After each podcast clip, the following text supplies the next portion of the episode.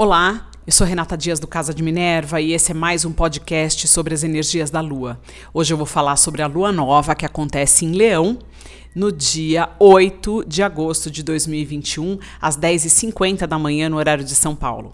Essa lua nova é uma lua muito especial.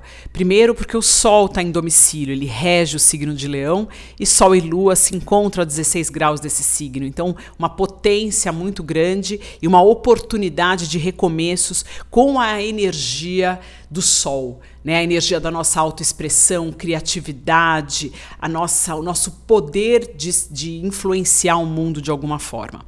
Além disso, a casa onde você tem 16 graus de leão, ela está sendo é, ativada, você pode começar aí projetos ou atividades ou ter ideias relacionadas a o tema dessa casa e também junto com o tema solar de autoexpressão, de se colocar no mundo, de ser quem você é realmente.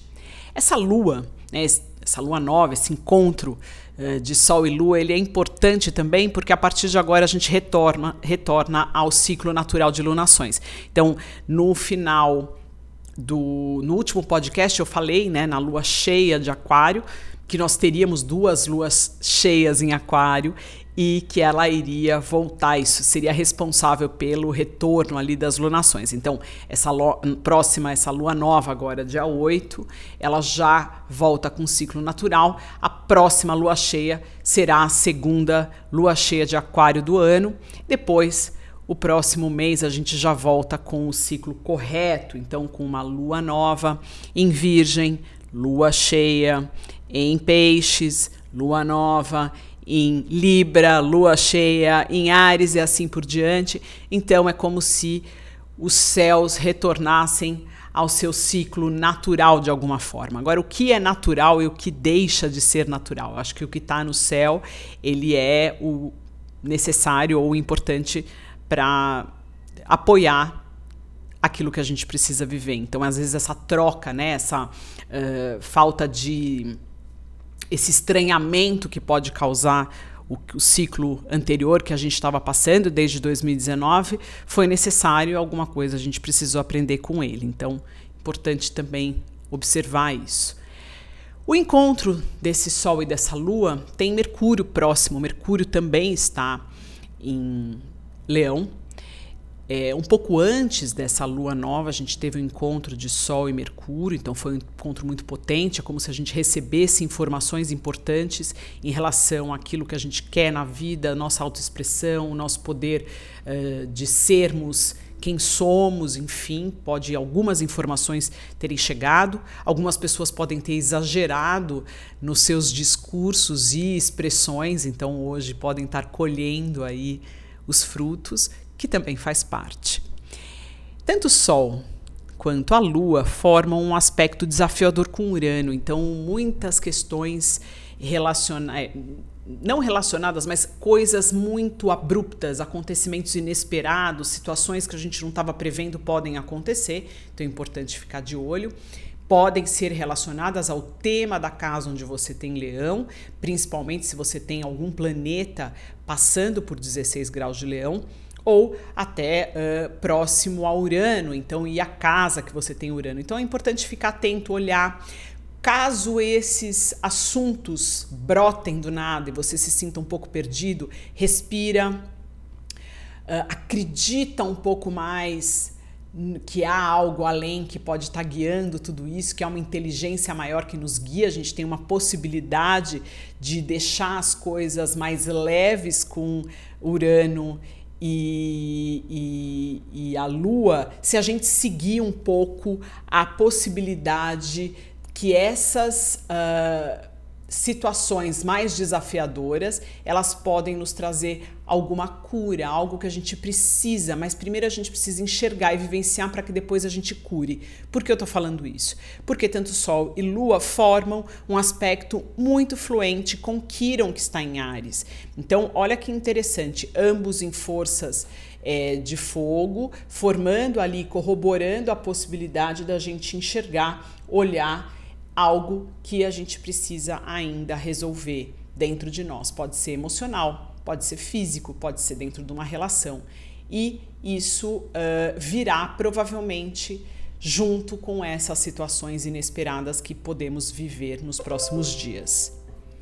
É interessante observar também que Vênus está fazendo um aspecto muito interessante com Netuno. Vênus, Netuno, né, a oitava maior de Vênus.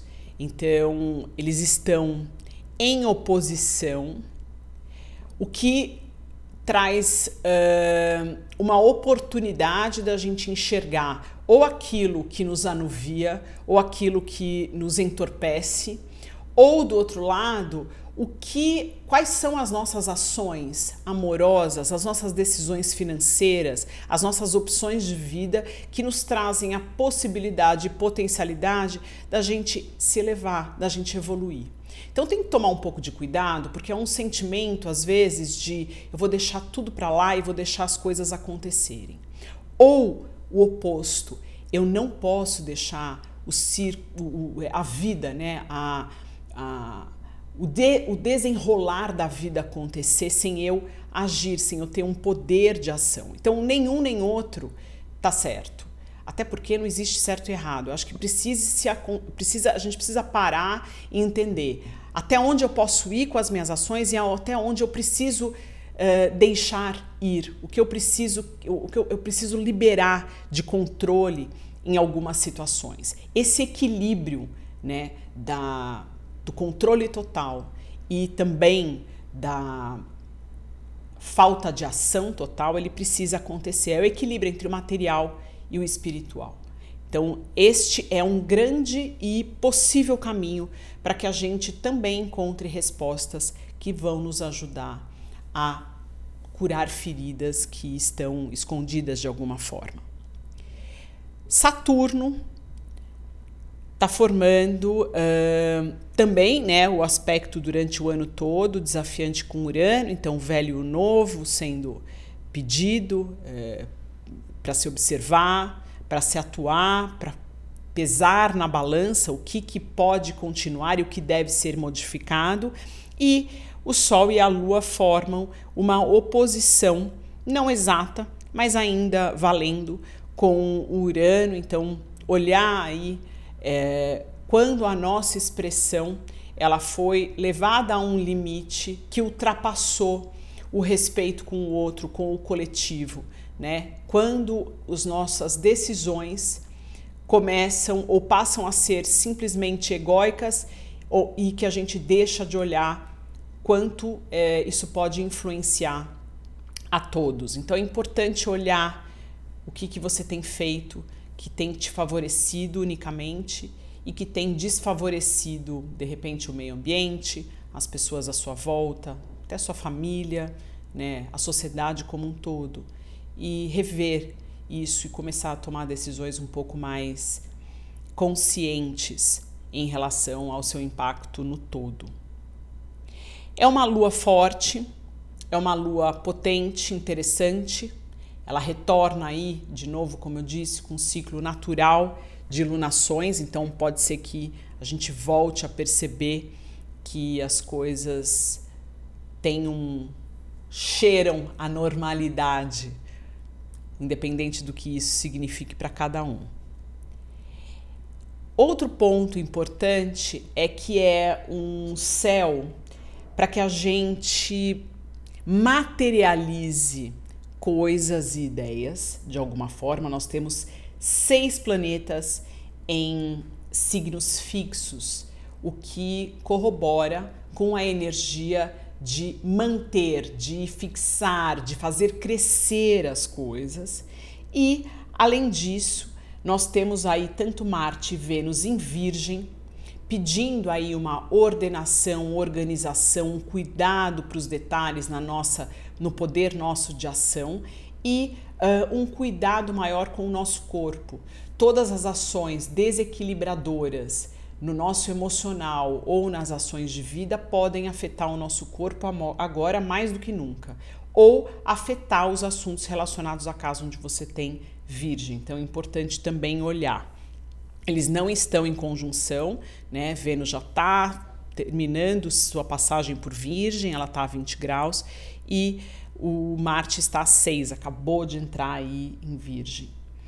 Outro aspecto é, importante é que uh, provavelmente, né, logo logo a gente vai ter uma, vai ser formado, né, um aspecto importante entre uh, Mercúrio e Júpiter, Mercúrio ainda em, em Leão e Júpiter em Aquário. Júpiter já retornou Aquário, ele está em retrogradação.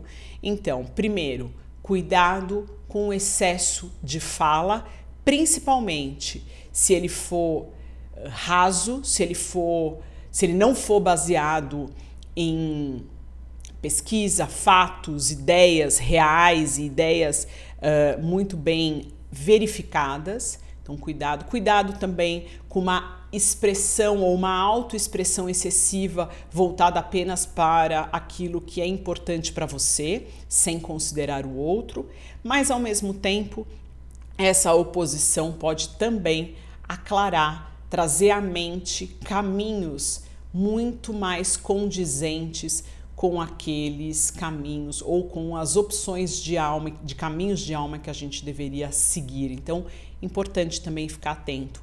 Esse aspecto acontece depois dessa lua e a gente tem nessas duas semanas, até o dia 22 de agosto, muita energia potente no céu. Aproveite, observe, olhe o que está acontecendo na sua vida, quais os temas estão surgindo e aproveite depois a lua cheia em Aquário, a segunda lua cheia em Aquário, para colocar é, algumas questões ou alguns planos ou alguns planejamentos em ação, efetivamente.